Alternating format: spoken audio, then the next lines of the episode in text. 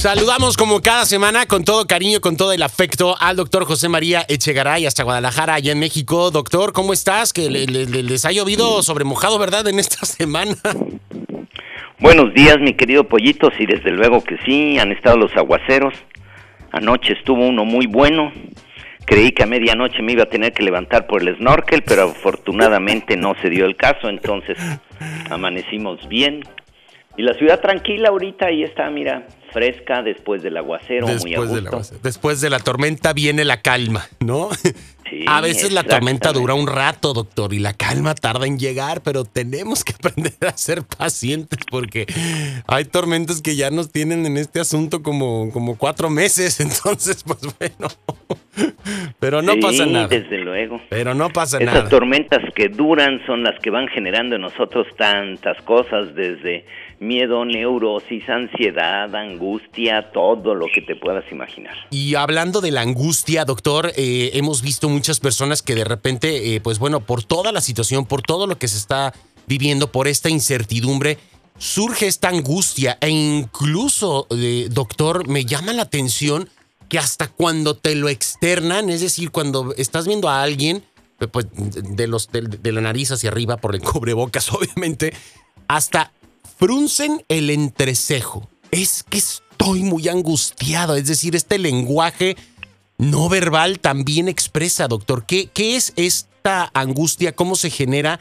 ¿Y qué consecuencias puede traer con nosotros y en nuestro entorno eh, en esta y en cualquier otra situación? Desde luego una de las cosas, vamos a decir, terribles de esta pandemia es mm, toda la parte de la informática, cómo se va manejando la información, todo lo que va corriendo a través de las redes, porque en el momento en el que se mueve toda esa información a través de las redes, donde van eh, platicando noticias terribles y van hablando de lo terrible que es esta pandemia, esto va generando en la mayoría de las personas el temor. Y el miedo va convirtiéndose en algo terrible.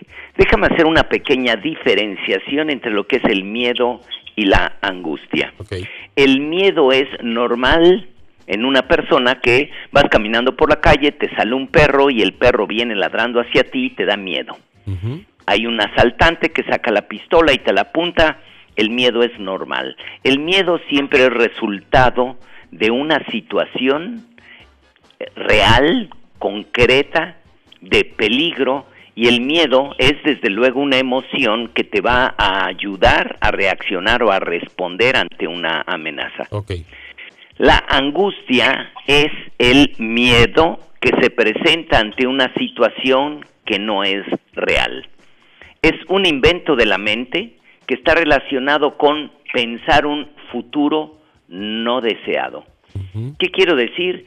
Que en el momento en el que tú vas viviendo una situación de, por ejemplo, el coronavirus, y tú empiezas a pensar que seguramente ya te enfermaste o te vas a enfermar o quién está enfermo o qué es lo que va sucediendo, en ese momento empiezas a sentir una angustia porque tu mente empieza a moverse que probablemente te vas a enfermar, que no vas a poder evitarlo. De repente amaneces un día y toses y en el momento que toses dices, seguro ya me dio, ya me pegó, qué barbaridad. Ves que estornuda alguien junto a ti y dices, no, ahora sí, ya me batió, segurito voy a salir de aquí en, enfermo. Toda la angustia es el resultado de la mente pensando en un futuro no deseado y que estamos moviendo en nuestra cabeza. Okay. Tiene varios efectos terribles la angustia. El primer problema es que, como es un invento de la mente, no es algo concreto. Es algo a lo que nosotros podemos estarle dando vuelta a la matraca. Cuando sale el perro que te va a morder en el momento que encierran al perro, el miedo se acabó. Pero cuando es algo que tu mente lo está produciendo, no puedes acabar con la angustia porque tu mente la sigue generando y la sigue propiciando y se sigue manejando un futuro terrible para ti y que lo vas pensando en cualquier situación. La angustia de la enfermedad, la angustia de qué va a suceder económicamente y toda esa angustia se va yendo a futuro. En el momento en que futurizas hacia adelante algo no deseado, se va a convertir irremediablemente en angustia. Y esa angustia va a generar ansiedad y esa angustia va a generar un conflicto interno que se puede manifestar como una neurosis y las personas explotan de cualquier cosa o se pueden poner a llorar o pueden, pueden tener cualquier reacción emocional por la tensión que van viviendo como efecto de todos los pensamientos que están teniendo. Cuando uno piensa, ¿qué voy a hacer con la angustia? ¿Cómo la puedo manejar? ¿Qué puedo hacer con esto? Lo primero que debemos es identificar que la angustia va siendo resultado de un pensamiento mal manejado. ¿Por qué? El mismo trabajo cuesta pensar mal que pensar bien. Exactamente. Sin embargo, hemos sido adiestrados y enseñados siempre a pensar mal. Todas las personas tenemos la tendencia y somos demasiado sensibles a los malos pensamientos más que a los buenos pensamientos. Y cuando tú le dices a una persona, oye, pero es que no te preocupes, ahorita estás enfermo, pues no, ahorita no, pero ¿qué tal mañana? Ya viste cómo está todo, inmediatamente nos vamos. Y cuando tú quieres convencer a alguien de que piense bien, es bien difícil porque las personas somos muy dadas a pensar lo más negativo. La forma en la que podemos combatir un poco la angustia y la ansiedad es tratando de ubicar nuestro pensamiento en presente. A ver, ¿dónde estoy? Ubicarme en el aquí y el ahora porque normalmente la angustia tiene que ver con mover mi pensamiento a futuro y el futuro es un invento de la mente, el futuro no existe. Mientras yo no sepa cómo apropiarme de mi mente, va a ser difícil que yo pueda manejar la angustia. Y mientras más terribles son los pensamientos que tengo, más angustia. Probablemente, y tenemos ya una temporada, alrededor de cuatro meses con esta pandemia, y te garantizo que la mayoría de las personas están manejando esa angustia por todas las cosas que van sucediendo y a uno no le queda más remedio que atender lo que se está dando. Claro.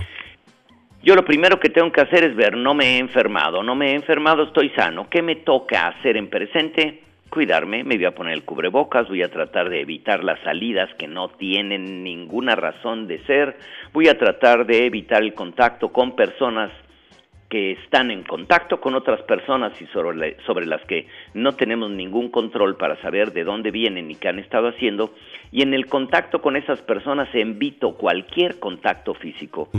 Pongo una sana distancia de un metro y medio, dos metros, puedo hablar a través del cubrebocas y trato de no hacer contacto. Y cuando regreso o a mi casa o a cualquier lugar, pues lo primero que hago es lavarme las manos, que es una parte muy importante. Y mientras estoy en la calle es no tocarme la cara. Exacto. Si yo voy pensando en dónde estoy y qué voy haciendo, en ese momento no hay angustia. La angustia aparece cuando yo empiezo a soltar los demonios de mi mente que van a empezar a correr hacia adelante pensando las cosas más terribles, relacionadas con enfermedad, relacionadas con cualquier cosa. Puede ser incluso que la persona empiece a tener síntomas de gripe, dolor de cabeza, puede ser pero es bien importante que cuando tú te ubicas en presente, ¿qué me toca? Pues me toca atenderme. ¿Qué voy a hacer? Voy a ir al hospital, voy a ir a ver a un médico, voy a hacer una consulta, me voy a hacer un estudio, me voy a hacer un examen. Mi mente es exacta y perfecta para enfrentar cualquier situación. Okay. Pero en el momento en que yo pienso que ya estoy enfermo y ya me imaginé estar dentro del sarcófago de Herman Monster, completamente tendido, ahogado porque no puedo respirar y que no va a haber respiradores, y empiezo yo a hacer una historia en mi mente terrible, en ese momento desde luego ya no puedo manejar mi mente ni puedo manejar mis emociones y la angustia se presta de mí. Lo peor es que cuando una persona vive con miedo y angustiado, el mismo organismo empieza a generar, a secretar cortisol. El cortisol, que es un derivado de la adrenalina, es similar a lo que es la cortisona, que es lo que utilizan para bajar las defensas. Mm. Y una persona asustada es una persona que normalmente va a tener las defensas bajas. Por eso es tan importante hacer a un lado todos esos pensamientos negativos y aprender a ubicar nuestro pensamiento en presente. ¿Dónde estoy? cómo estoy y sobre qué cosas sí tengo control. La angustia es el resultado de nuestra mente llena de miedo, pensando en las cosas sobre las que no tenemos ningún control. Y eso desde luego nos va a generar un problema grave, un problema serio. Doctor, esta parte eh, pues es fundamental porque estamos muy acostumbrados a estar creando eh, películas y telenovelas y, nos gustan las de catástrofe, ¿no? Entonces nuestra mente, como bien lo dices, automáticamente ya se va hacia esa hacia esa tendencia, hacia esa trama, ¿no? Es como si abriéramos el Netflix y, e inmediatamente nos vamos a la zona de terror, ¿no? Este, nos saltamos todas las demás. Este, Entonces creo que sí, verdaderamente es de suma importancia porque muchas personas están eh, eh, atravesando por, por este tipo de, de situaciones, todos estamos en el mismo barco, reaccionamos de una manera distinta y como nos lo has mencionado, lo importante es que está, eh, pues bueno, en carácter de nuestra responsabilidad, que es lo que nosotros podemos hacer por nosotros y al mismo tiempo, pues hacerle eh, llevadera la situación a las personas que nos rodean. Entonces creo que eh, es una herramienta bastante interesante y muy, muy útil eh, para todo este, este periodo la que nos planteas, doctor. Y pues agradecerte como siempre cada viernes que, que nos das la oportunidad de poder estar enlazándonos contigo. Muchas gracias, mi querido Pollo. Recordarle a la gente, piensa en lo que sí tienes control. La angustia no se puede controlar. No la produzcas, la estás creando en tu mente piensa en aquello sobre lo que sí tienes control y verás cómo la angustia disminuye. Maravilloso, maravilloso, doctor. Redes sociales, ¿dónde te podemos encontrar? Ahí en tu, en tu canal de YouTube, que de repente tienes varios videos en donde nos hablas de distintos temas. Si alguien quiere durante el fin de semana, pues bueno, evitar estar angustiado, pues que se ponga a escucharte, doctor, y listo. Exactamente. Sí, estoy ahí en YouTube, en Doctor Echegaray, en Facebook, Doctor Echegaray y en las redes en www.doctorechegaray.com.mx. Vamos a compartir todo esto en las redes sociales de la estación, en las redes sociales del programa, para que bueno, puedan estar en contacto contigo. Doctor, un abrazo, excelente fin de semana, gracias de todo corazón y nos escuchamos la próxima eh, sin angustia ni nada, ¿ok?